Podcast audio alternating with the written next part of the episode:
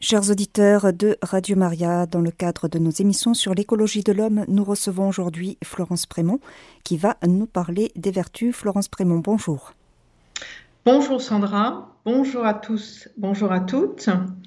Voilà, nous allons poursuivre notre réflexion sur euh, l'écologie de l'homme et aujourd'hui tout particulièrement sur les vertus. En effet, au cours de ce parcours sur l'écologie de l'homme, nous avons jusqu'ici évoqué ce qu'est la nature humaine, puis quelle est la liberté de l'homme et vers quel bien l'homme est tendu, sa finalité et la nature des actes qu'il pose. Tout d'abord, nous avons vu que la nature est un donné, qu'elle nous indique un sens. Ainsi, la nature humaine a une fin, ce qui signifie que l'homme vit en vue d'un accomplissement. Nous allons voir aujourd'hui comment ces vertus contribue à cet accomplissement. Nous nous sommes interrogés sur la liberté humaine en abordant comment l'homme est livré à son conseil, comment Dieu le rend capable de connaître sa loi donnée par amour et comment l'homme exerce son discernement. Ceci nous a mené à considérer comment nous pouvons ordonner nos actes. Nous avons pu distinguer la vie végétative, animale, sensible et spirituelle. Nous avons vu alors combien l'homme, doté de ces dimensions, est amené à exercer son intelligence et sa volonté pour tendre vers la vérité et le bien moral. L'homme, du fait de sa vocation d'être libre, est capable de choisir et de s'orienter en vue du bien et du meilleur bien. Puis nous avons approfondi ce qu'est l'acte humain, qui concerne toute la personne, qui perfectionne l'homme dans l'accomplissement de sa personne. Nous avons évoqué le corps comme constitutif de la personne humaine et la place qui lui revient dans notre agir, dans la relation. Nous avons alors parlé du langage du corps. Puis, nous avons évoqué comment l'affectivité venait impacter notre vie et notre agir. Enfin, lors de notre précédente émission, nous avons situé comment notre intelligence et notre volonté constituaient les moteurs de l'acte humain ou puissance de l'âme, en appétit de connaissance pour ce qui est l'intelligence et en appétit de vérité pour ce qui est de la volonté. Nous avons vu combien l'intelligence était bien plus qu'un fonctionnement du cerveau, puisque capable de rendre compte de l'universel, de l'essentiel. L'intelligence est en réalité une lumière qui manifeste la réalité et la vérité de l'être, au-delà d'une réalité scientifique, dans une contemplation. Capacité qui est donnée à tout homme. La volonté a pour acte principal d'aimer le bien pour orienter la personne dans la vérité dans son agir. C'est pourquoi notre volonté a besoin d'être éclairée par notre intelligence. Aujourd'hui, nous allons voir comment s'exerce notre liberté, comment nos actes sont rendus d'autant plus adéquats, d'autant plus ajustés que notre liberté intérieure est soutenue, guidée par les vertus. Nous verrons combien cet ajustement de nos actes demande un apprentissage qui passe par la loi de gradualité. Nous en faisons l'expérience chaque jour, notre métier d'homme n'est pas un long fleuve tranquille. Comme le disent les bons artisans, il faut remettre la matière sur le métier chaque matin. Dès l'enfance, avec les proches, puis dans le cadre de la vie scolaire, amicale, sportive, puis professionnelle, nous avons à apprendre à vivre en relation, à faire face à des situations, à agir et à répondre de notre agir. Cette école de la vie passe par ce qui nous est transmis dans notre milieu familial, éducatif puis professionnel, et par ce que nous y apportons au fur et à mesure des jours, du fait de notre tempérament, de notre personnalité, des dons qui nous caractérisent et de la grâce. Lorsque nous évoquons notre histoire, des épisodes marquants peuvent nous revenir à la mémoire. Ces moments de notre vie nous ont souvent marqués parce qu'ils nous ont déstabilisés ou déplacés. Mais avec du recul, nous pouvons souvent dire qu'ils nous ont fait grandir. Comment cela? Parce que nous avons le souvenir de la situation, de nos réactions, de ce qui en a résulté. Réaction, en effet, et effet de ces réactions, décision, action. Certaines ne nous correspondaient pas, ou au contraire, nous nous sommes parvenus à dépasser un premier mouvement de réaction ou d'action pour ajuster notre réponse à ce qui nous déroutait, nous prenait de court ou nous sollicitait profondément. Qu'est-ce qui fait la différence? Comment notre agir s'est-il ajusté à la situation? Rappelons-nous cette situation évoquée lors d'une émission antérieure. Ce matin, Léopold est arrivé très en retard à une réunion. Il s'est installé et a rapidement pris la parole, en monopolisant l'équipe jusqu'à obtenir l'intérêt du responsable, ce qui a réorienté complètement les échanges entre les membres de l'équipe et les objectifs qui étaient ceux de cette réunion. Fabienne, qui a préparé cette réunion de longue date, du fait de l'ordre du jour, très impactant pour la suite des performances de l'équipe, ressent un profond sentiment d'injustice. Elle est triste que sa préparation passe ainsi à l'as, du manque de reconnaissance à l'égard de son travail de préparation, et elle éprouve une très grande colère vis-à-vis -vis de Léopold et de son responsable qui s'est laissé accaparer par cette intervention. Que faire? Monter au créneau? Dénoncer cette incartade sur le champ en présence de toute l'équipe Interrompre ceux qui débattent du sujet soulevé par Léopold Envisager de démissionner parce que c'est trop. Nous voyons combien Fabienne est soumise à une rude tempête intérieure qui risque de la conduire à des actions précipitées ou radicales d'une certaine façon violente, à l'image de ce qu'elle vient de subir au cours de cette réunion. Nous avons nommé des sentiments d'injustice, de tristesse, l'émotion de la colère, la tentation de la démission, du découragement, tous ces affects qui sont venus impacter Fabienne. Nous voyons combien l'agir d'une ou de plusieurs personnes vient nous toucher et solliciter une adaptation de notre intelligence, de notre volonté, de notre esprit. Tout est lié. Nous avions alors analysé combien toute la personne se trouve sollicitée et quel est l'impact de ces affects. Toute cette tempête illustre combien ce que nous vivons intérieurement et ce qui nous impacte extérieurement viennent nous perturber et nous demande d'agir et de réagir comme personne humaine en vue du bien commun. Finalement, nous l'avions vu, Fabienne a attendu la fin de la réunion pour parler individuellement à Léopold, puis à son responsable. Elle a fait attention à laisser un peu de temps passer pour choisir le moment favorable et rassembler ses idées, s'exprimer avec calme à partir de ce qui s'est passé. Elle a exprimé son étonnement de la modification de l'orientation de la réunion et a demandé de programmer dès le lendemain une réunion d'équipe sur le sujet initialement à l'ordre du jour qui avait été mis de côté. La pertinence de sa demande, le calme et l'à propos de sa prise de parole ont favorisé cette nouvelle réunion. Léopold et son responsable ont reconnu qu'ils s'étaient laissés entraîner par un sujet trop vite abordé. À l'issue de cette nouvelle réunion, Fabienne a éprouvé une vraie joie, celle d'un choix et de prise d'initiative porteur d'une issue constructive, celle de la reconnaissance et de l'ouverture sur des perspectives importantes pour son équipe. Que s'est-il passé entre le moment où Fabienne a senti la moutarde lui monter au nez et le rétablissement de la relation jusqu'à l'organisation d'une nouvelle réunion? Fabienne a fait preuve de prudence, de force, de tempérance, de justice. Quatre vertus qui lui ont permis d'ajuster sa réaction et de permettre une réalisation en faveur du bien commun de l'équipe, une réunion programmée avec l'ordre du jour adapté.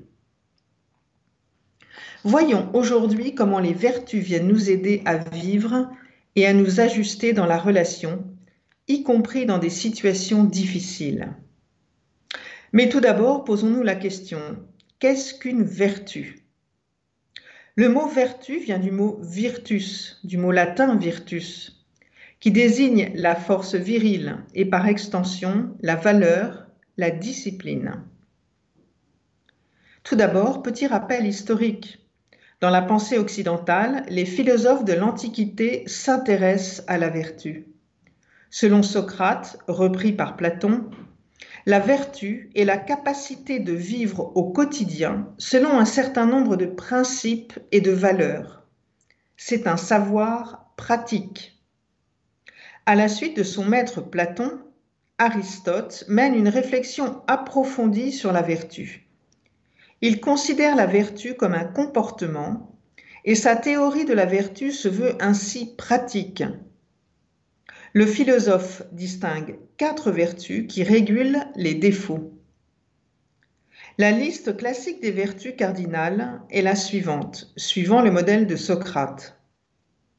Le courage, ou force d'âme habilite à surmonter la peur et à braver les dangers. La prudence indique la conduite raisonnée. La tempérance habilite à user de la mesure qui convient.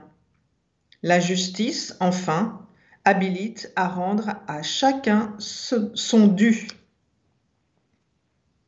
Selon le catéchisme de l'Église catholique, la vertu est une disposition habituelle et ferme à faire le bien.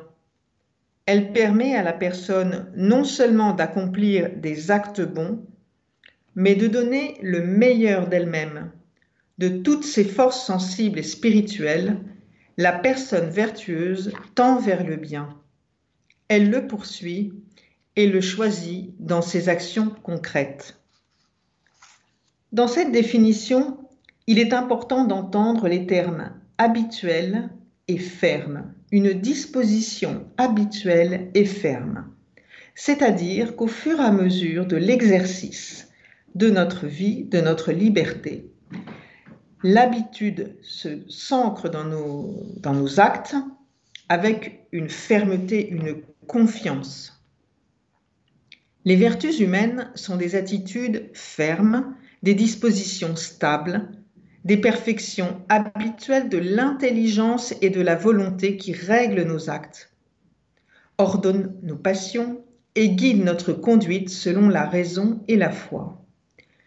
Elles procurent facilité, maîtrise et joie pour mener une vie morale bonne. L'homme vertueux, c'est celui qui librement pratique le bien les vertus sont humainement acquises. Elles sont les fruits et les germes des actes moralement bons. Elles disposent toutes les puissances de l'être humain à communier à l'amour divin. Ces quatre vertus jouent un rôle charnière. C'est pour cela que l'on les appelle vertus cardinales. Toutes les autres se regroupent autour d'elles. Donc, nous le rappelons, les quatre vertus cardinales sont la prudence, la justice, la force et la tempérance. La prudence. La prudence est cette vertu qui dispose la raison pratique à discerner en toutes circonstances notre véritable bien et à choisir les justes moyens de l'accomplir. La vertu de prudence conduit les autres vertus en leur indiquant règles et mesures. C'est la prudence qui guide directement le jugement de conscience. L'homme prudent décide et ordonne sa conduite suivant ce jugement.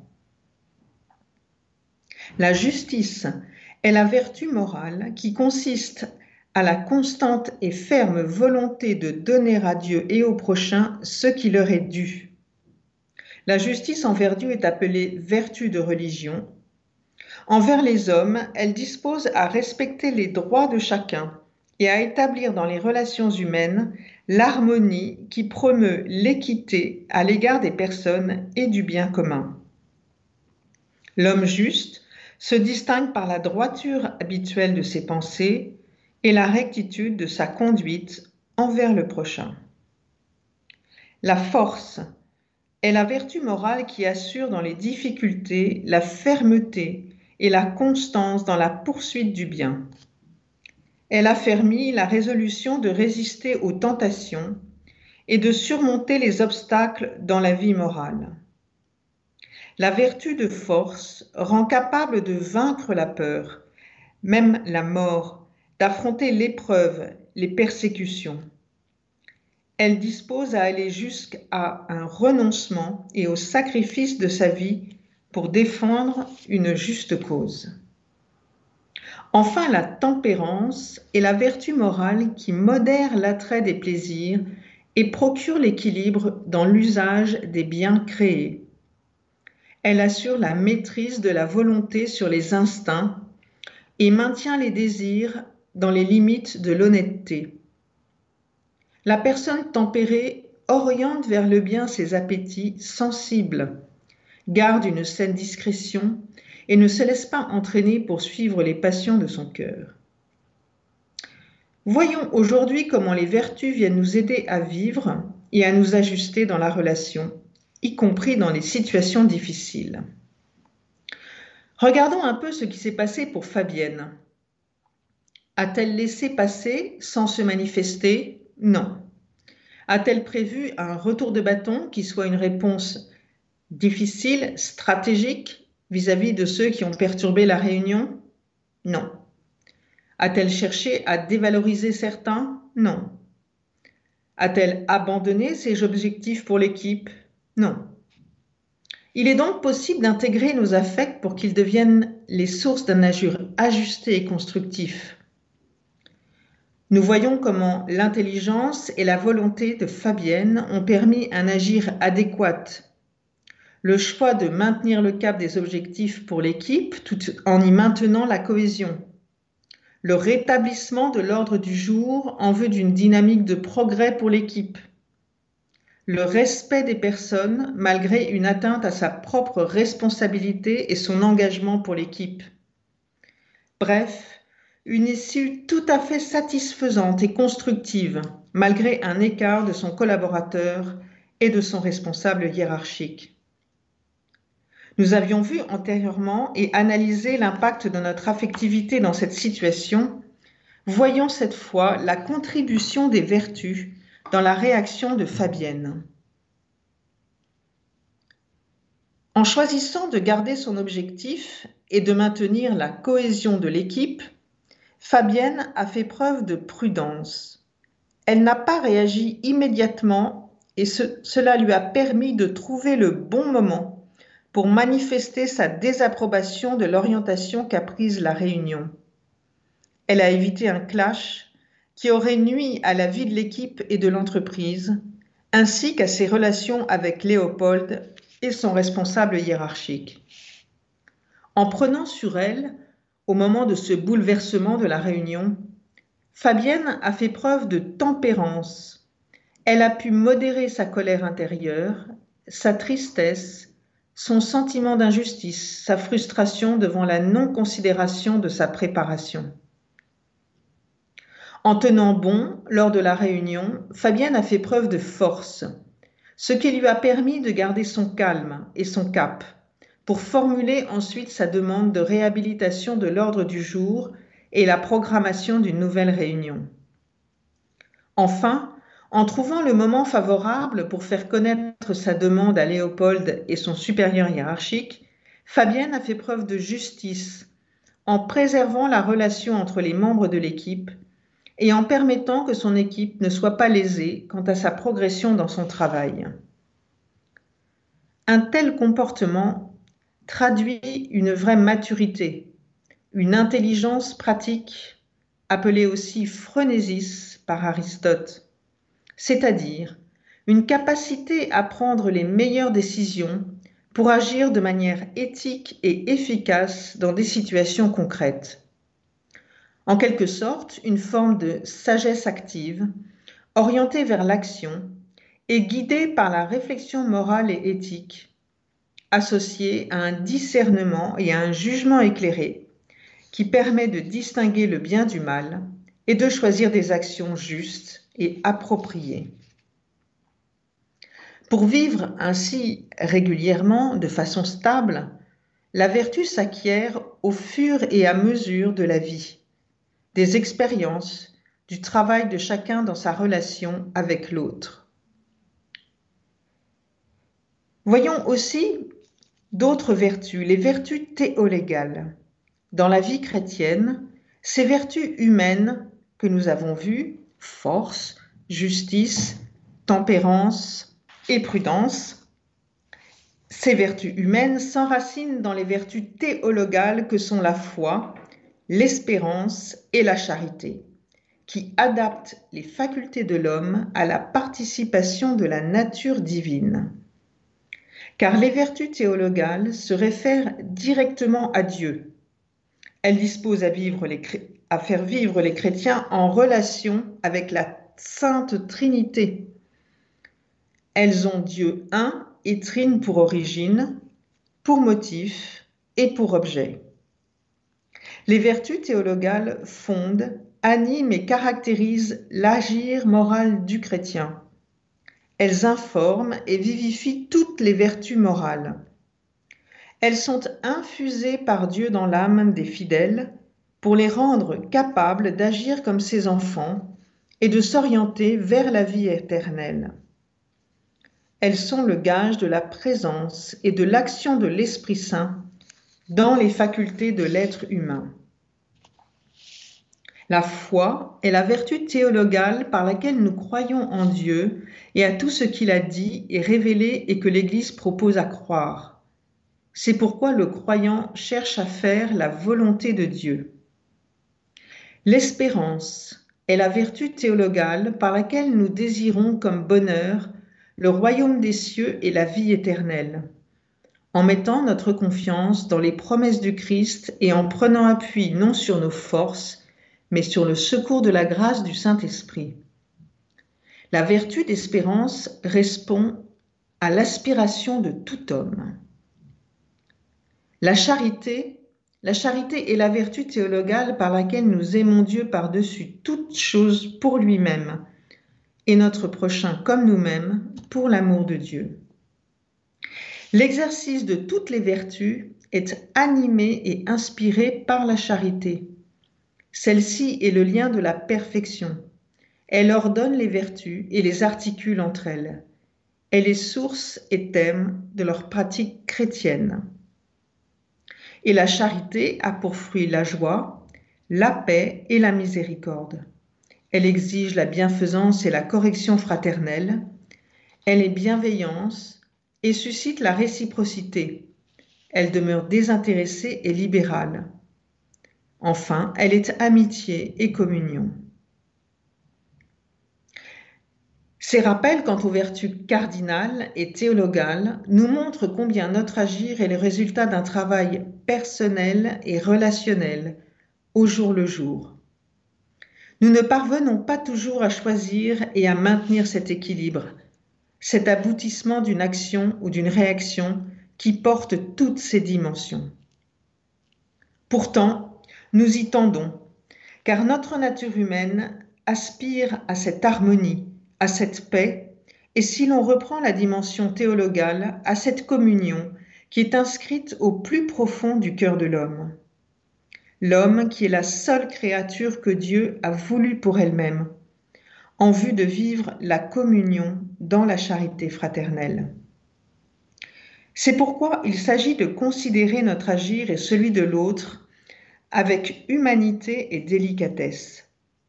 C'est ainsi que les moralistes parlent de gradualité, la loi de gradualité qui prend en compte les limites humaines nous sommes des êtres historiques, faibles et habités par le péché, ce qui signifie que l'on ne peut exiger du chrétien qu'il applique toute la loi morale, entièrement et d'un coup, mais qu'il faut au contraire l'aider à avancer sur un chemin de croissance dans la durée. Cette loi de gradualité est un vieux principe spirituel et biblique. Saint François de Sales l'évoquait déjà en parlant de l'apprentissage des vertus par l'éducation progressive.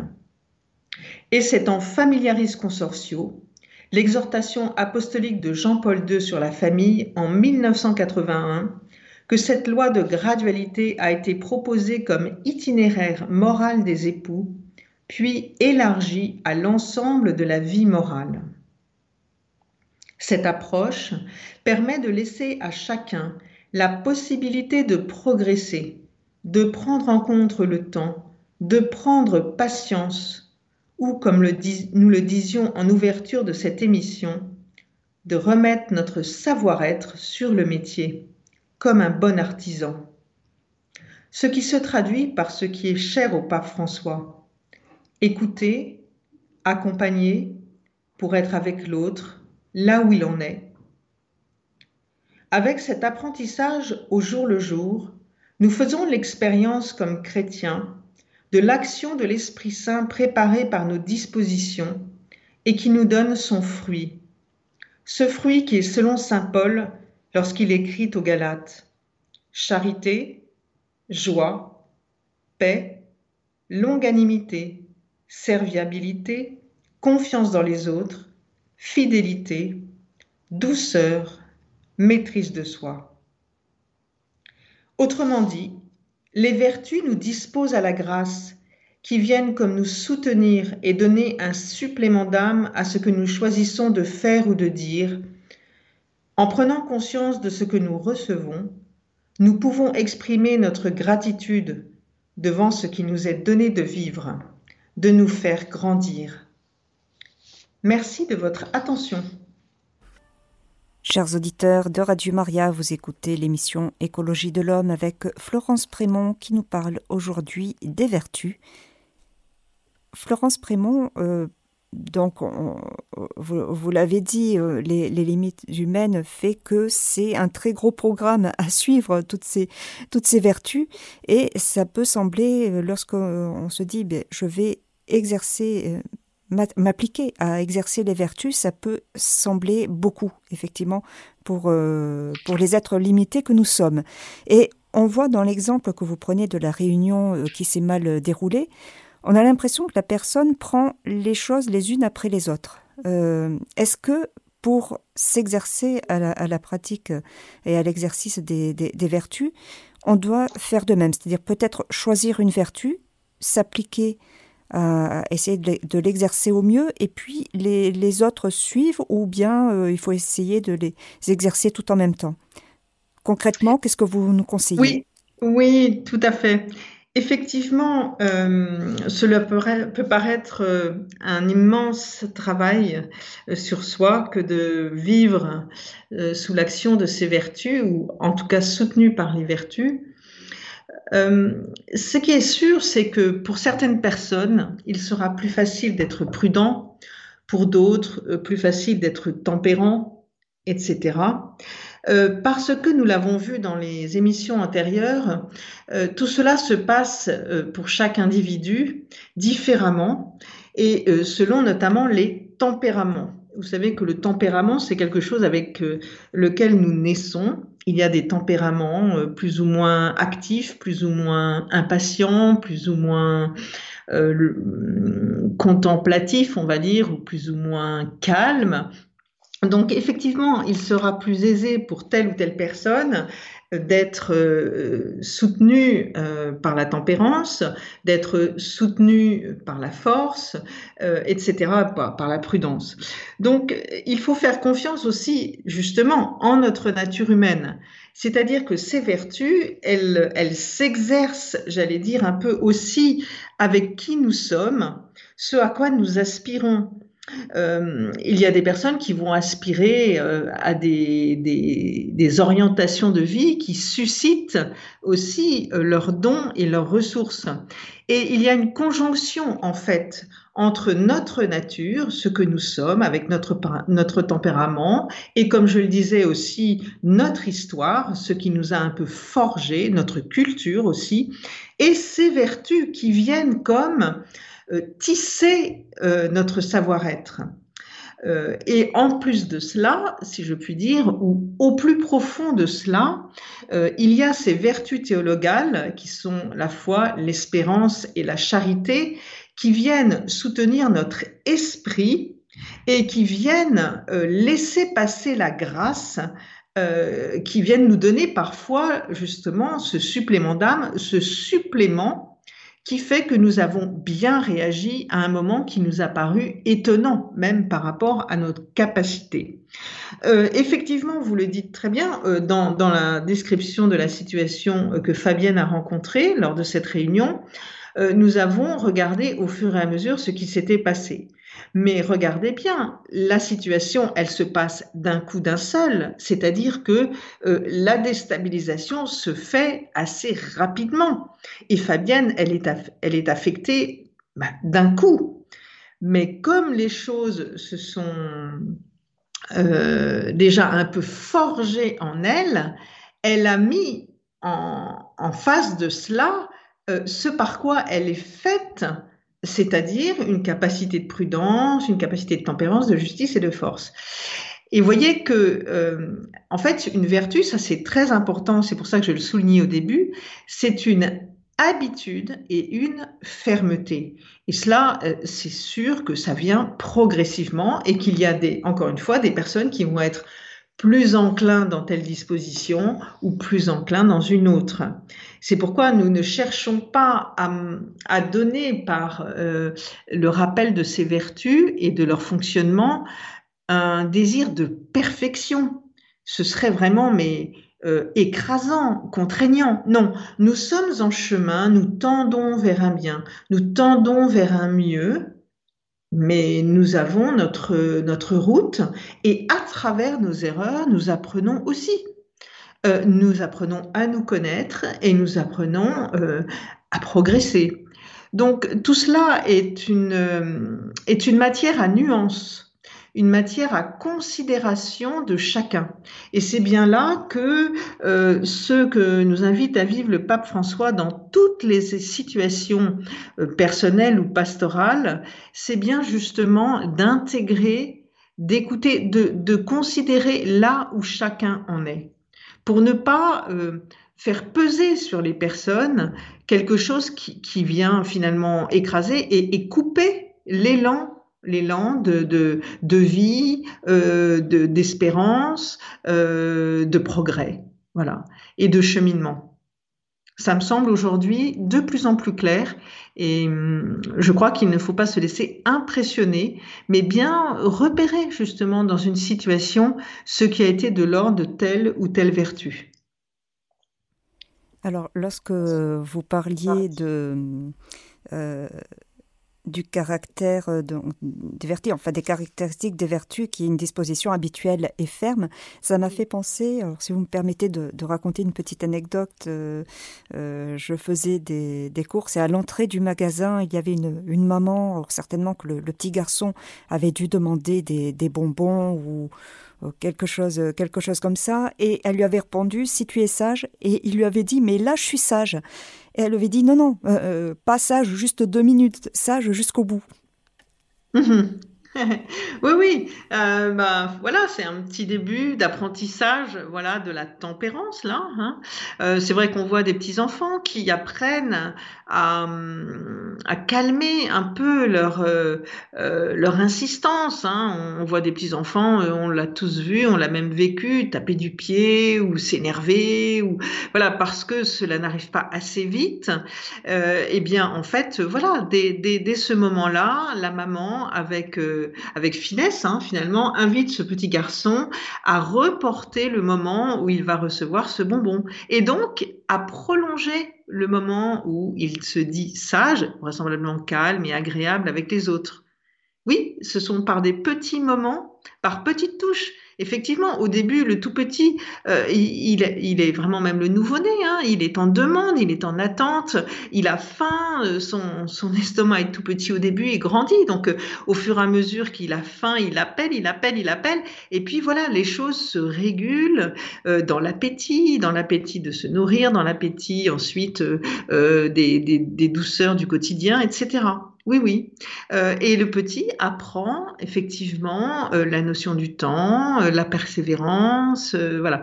Et il y a, c'est vrai, beaucoup de, de petites vertus hein, qui viennent, je dirais, compléter le, le, tableau ou la mosaïque de ces vertus, qui sont des, des, raffinements de la vie, hein, comme la délicatesse, la politesse, la courtoisie. Voilà, vous savez, il y a euh, ce philosophe euh, Emmanuel Lévinas hein, qui disait que euh, pour lui, la clé de, toute notre éthique, et, il disait même que c'était une maxime fondatrice de l'éthique, le après vous, je vous en prie. Ça paraît un peu presque désuet aujourd'hui, ou en tout cas peut-être un peu rétro de, laisser passer quelqu'un. et en fait, il y a dans ce principe l'autre qui compte d'abord, bien plus qu'une affaire de politesse euh, qui simplement laisserait passer. Et il y a un philologue, euh, Roger Paul Droit, qui disait que euh, cette attitude, en fait, est vitale pour nos sociétés parce que elle, elle, développe la gratuité, le, fait que l'autre est considéré euh, et non pas seulement une société qui est basée sur la compétition ou la consommation. Voilà. Euh, donc, ça revient à, regarder voilà la plus grande de toutes les vertus qui est la charité selon euh, le Christ lui-même et saint Paul. parce que finalement, la, finalité de toute cet agencement, on va dire, des vertus, c'est bien d'être en paix et de, vivre en paix avec l'autre et d'entrer même dans une relation fraternelle et de communion à l'image de la Trinité. Jean-Paul II l'a bien rappelé dans la théologie du corps. Euh, cet être humain euh, que Dieu a voulu pour lui-même est appelé à vivre la communion à l'image de la communion des personnes de la Sainte Trinité. Voilà pourquoi notre anthropologie humaine est à la fois extrêmement euh, délicate vis-à-vis de chaque personne humaine et en même temps immense parce que euh, elle nous fait aussi entrer dans un mystère euh, où la relation peut nous faire vivre des moments qui sont les, les prémices hein, d'une vie extrêmement comblée. C'est pourquoi finalement notre émerveillement qui est de, reconnaître ce qui nous précède euh, peut être aussi à travers ce que nous vivons. Voilà, je trouve que finalement euh, euh, cette rencontre aujourd'hui nous fait vivre quelque chose qui nous fait comprendre combien cette écologie humaine vient nous ouvrir à cet émerveillement. Eh bien, merci beaucoup, Florence Prémont. Nous arrivons au terme de cette émission. Merci beaucoup. Merci à tous de votre attention. Et à, très bientôt. À bientôt. Au revoir.